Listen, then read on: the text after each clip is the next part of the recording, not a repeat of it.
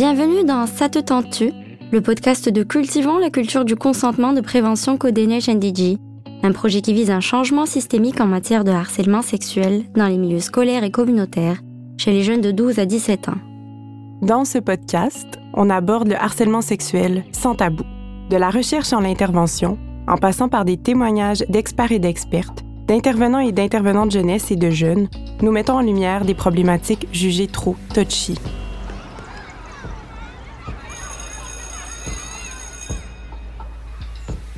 Selon l'ancienne présidente de la Fédération des femmes du Québec, Alexa Corandi, la violence sexuelle est parmi les plus importantes lignes de faille de notre société. Elles ont un effet particulièrement destructeur pour ses victimes.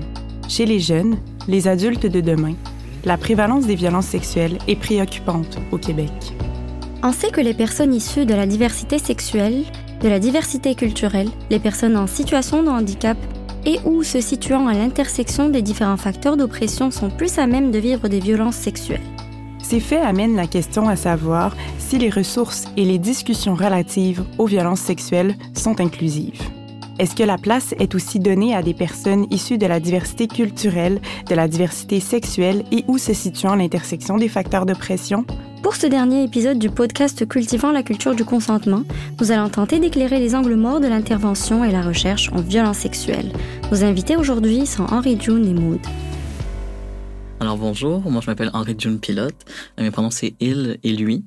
Donc mon parcours personnel, je suis euh, une personne transmasculine non binaire.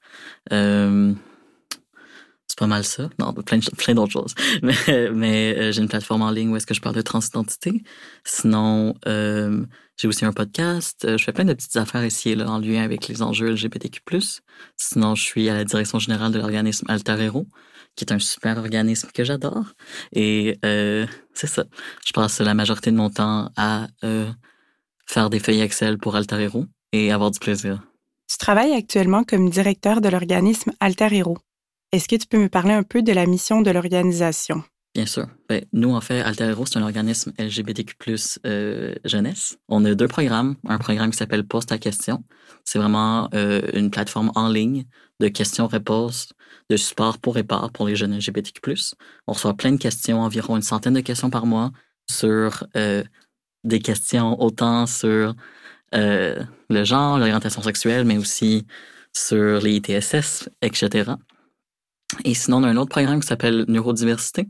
Neurodiversité, c'est un programme pour et par les jeunes qui sont LGBTQ+, neurodivers, donc sur le spectre de l'autisme, euh, qui ont un TDAH, etc.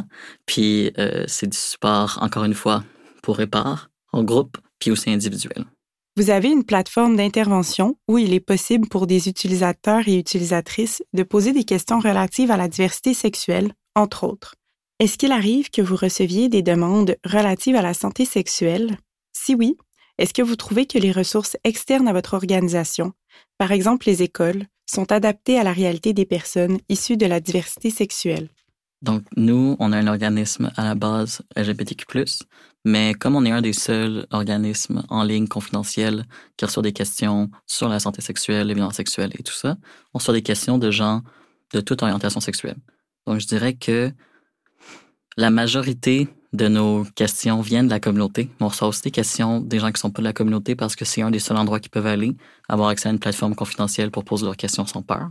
Donc, je dirais que oui.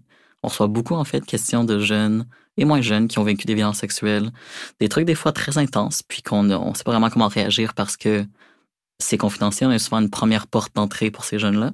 Puis je dirais que euh, on trouve ça triste souvent qu'on est en fait une des seules ressources qui arrive à, aller chercher, puis qu'à l'école, en fait, ils sont pas capables d'aller chercher de l'aide, puis qu'ils doivent s'appuyer en fait sur une ressource en ligne.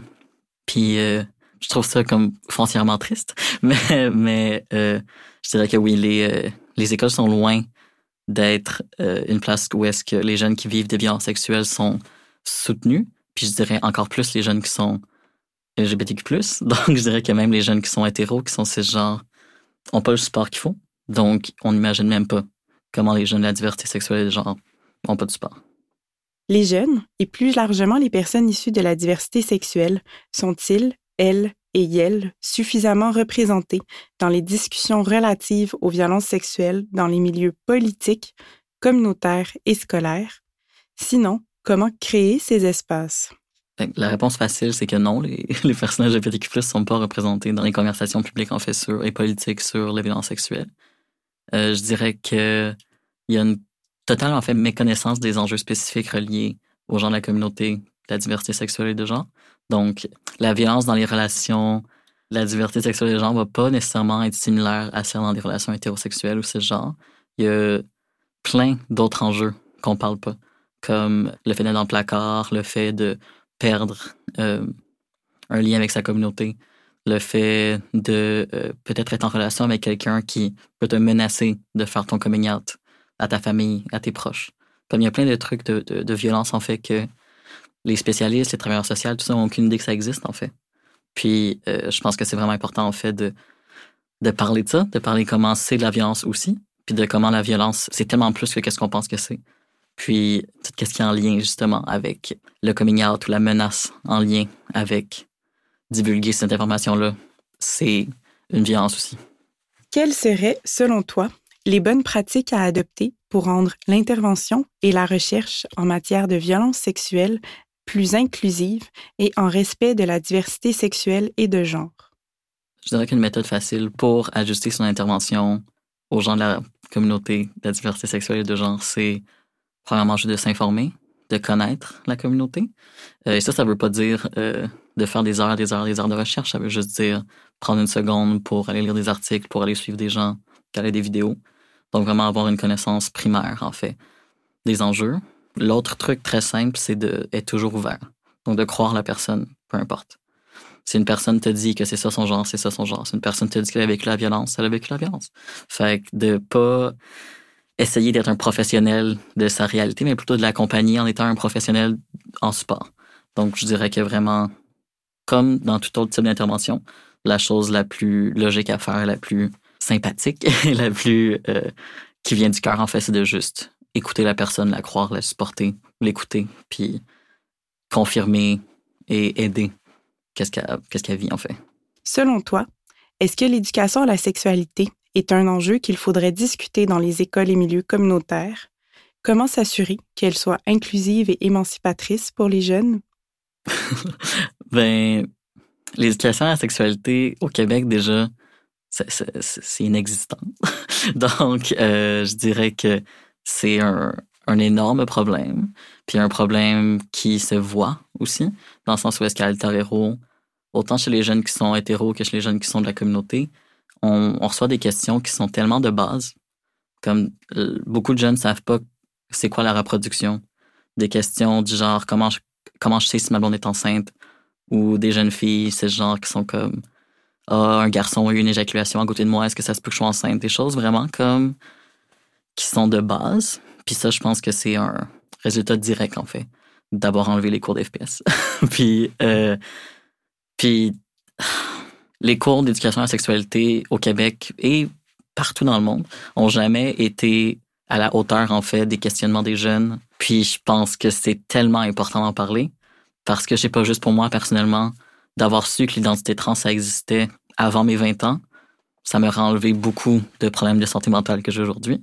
Et sinon aussi juste de pouvoir supporter les jeunes, d'avoir une présence. Puis la manière qu'on peut vraiment supporter, c'est de faire la consultation puis de joindre les, groupes communautaires là-dedans parce que qu'est-ce que le gouvernement, qu'est-ce que les santé et services sociaux ont délaissé au début des années 2000, ben, veut, veut pas, c'est les groupes communautaires qui l'ont repris. Donc, je pense que l'expertise au Québec est déjà là.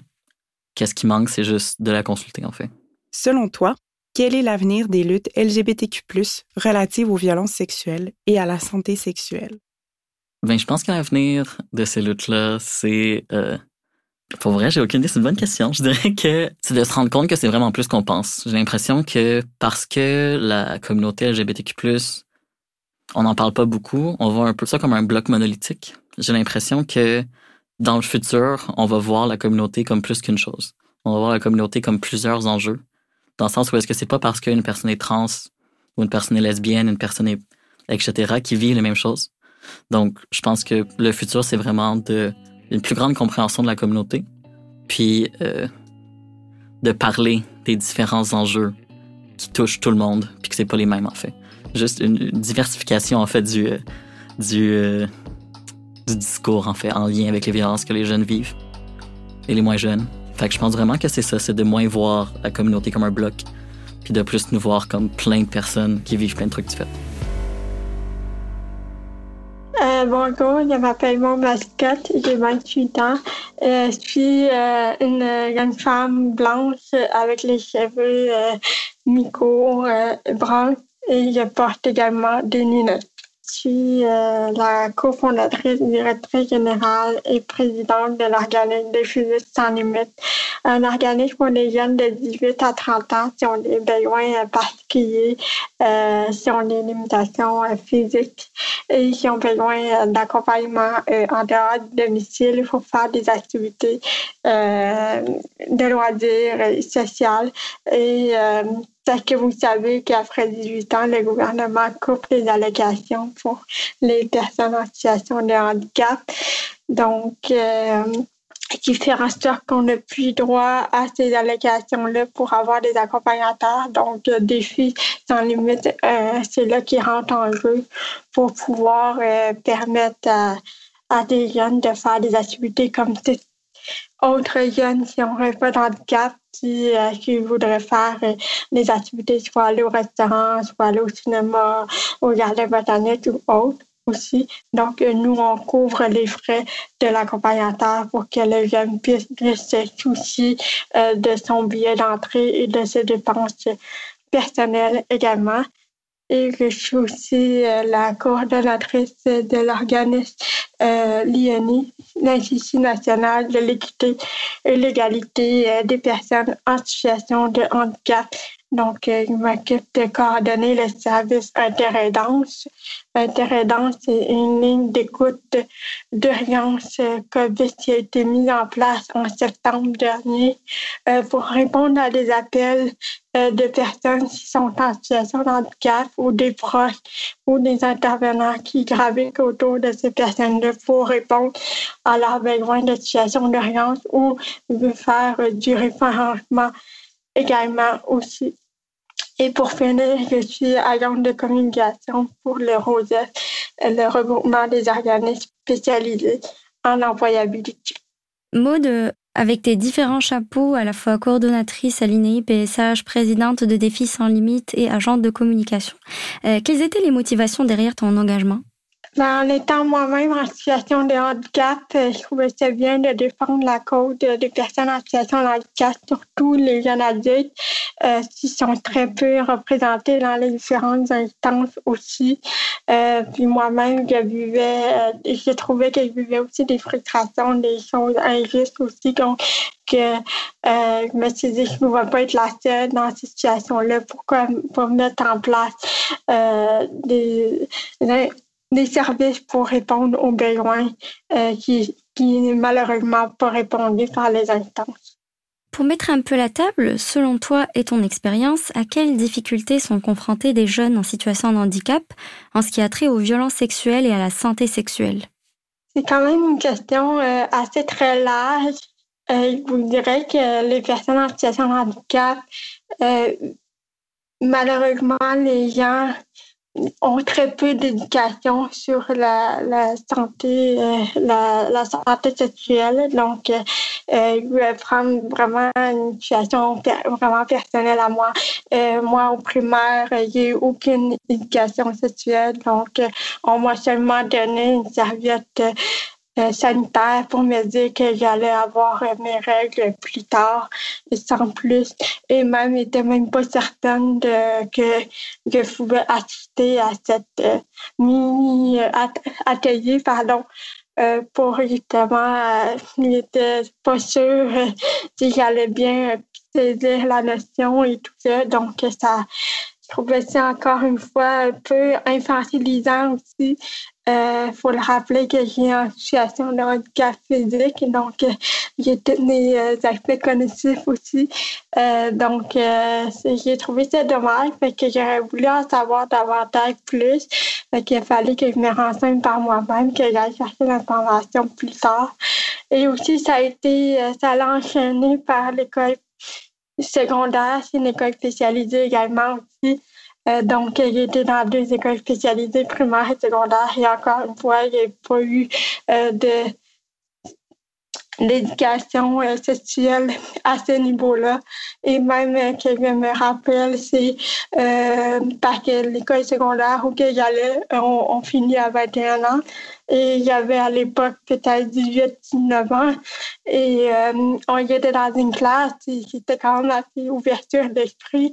Ils voulaient nous présenter un film de trois adolescents qui partaient faire un go trip pour euh, vivre un peu, euh, c'est quoi l'autonomie, puis vivre leur, euh, leur sexualité d'une façon un peu moins conventionnelle aussi, faire après, faire appel à des escortes et tout. Donc, de, puis ça a été quand même toute une, une situation de devoir demander la permission à la direction, aux parents et tout.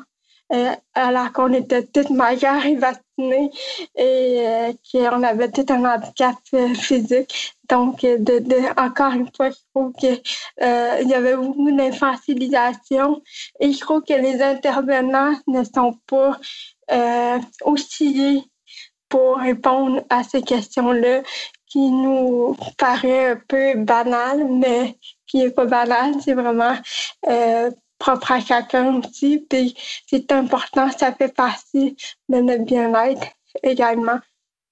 Encore, selon toi et ton expérience, quelles seraient donc les pistes de solution pour remédier au manque de représentation des personnes en situation de handicap dans la lutte et prévention des violences sexuelles? Euh, je vous dirais que c'est vraiment de, de rendre plus humain, humain aussi, fait que malheureusement, le, le les, comme vous avez parlé, les intervenants, les personnes qui, nous qui gravitent autour de nous euh, prennent souvent pour une, une personne en situation de handicap comme des êtres asexués, euh, des, des, des, des, personnes avec des... Euh, leur corps, c'est comme un, un corps de soins. Donc, alors que même si on n'est pas malade, on est en situation handicap, on est encore vu comme une vulnérabilité encore plus grande aussi.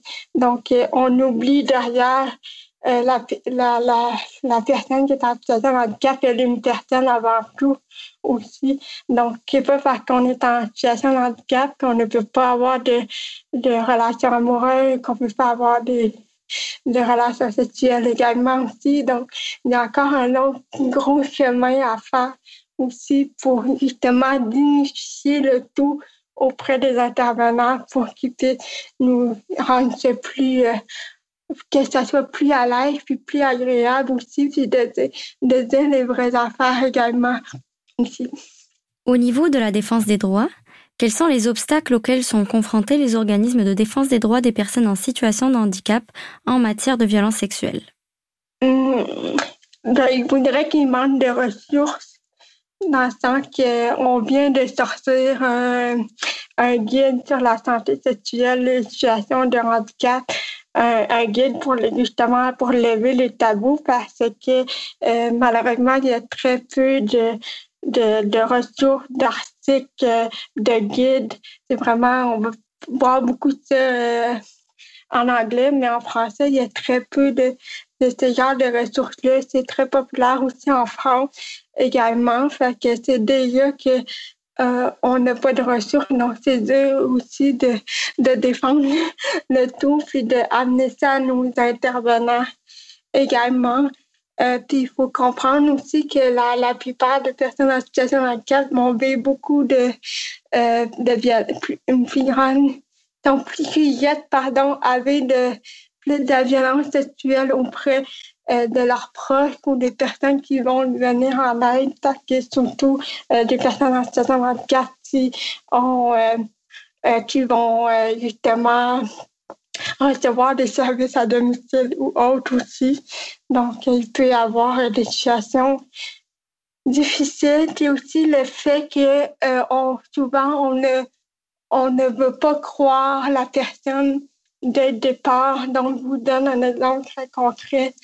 Euh, moi, j'ai des services à domicile et on m'a imposer des services avec un préposé masculin.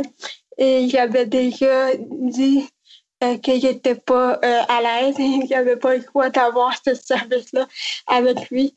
le préposé en question était non seulement pas à l'aise a fait son travail, a fait tout ce qu'il fallait faire, mais j'ai quand même été voir les responsables en disant que s'il vous plaît, pouvez-vous pas euh, nous mettre ensemble? Euh, on n'est pas à l'aise et tout de suite, ça le déclenché. Ah, il t'est fait de quoi? Comme, non, il m'a rien fait. Tout est beau, tout s'est déroulé dans les règnes de l'art, sauf que on est dans une situation d'inconfortable, de qui n'est pas confortable. Donc, s'il vous plaît. Donc, c'est tout de suite, dès le départ, on va mettre tout de suite le fait d'accuser la personne qui a fait quelque chose alors qu'on veut juste émettre une situation qui euh, pas confortable pour les deux personnes. Si tu pouvais t'adresser au milieu politique et institutionnel maintenant, dans ce podcast, quel serait le message que tu voudrais transmettre? Ben, commencer euh, par donner des, cours d'éducation sexuelle dans toutes les écoles et adapter euh, les, interventions selon le, type de handicap aussi. Euh, de, permettre aussi d'avoir des espaces, des échanges aussi qui propice à en parler également, mais pas juste entre personnes en situation de handicap, mais avec toute autre personne également, puis de, de montrer le côté positif et non négatif de la chose également aussi. Puis encore une fois, ben, de enlever les préjugés. Ça, je parle beaucoup pour les intervenants euh, c'est vraiment dans le domaine médical, d'enlever les stéréotypes, les préjugés, de dire qu'encore une fois, on est des personnes asexuées euh, et qu'on a droit à l'amour, qu'on a droit à une santé sexuelle de façon euh, épanouie. Merci beaucoup, Maude.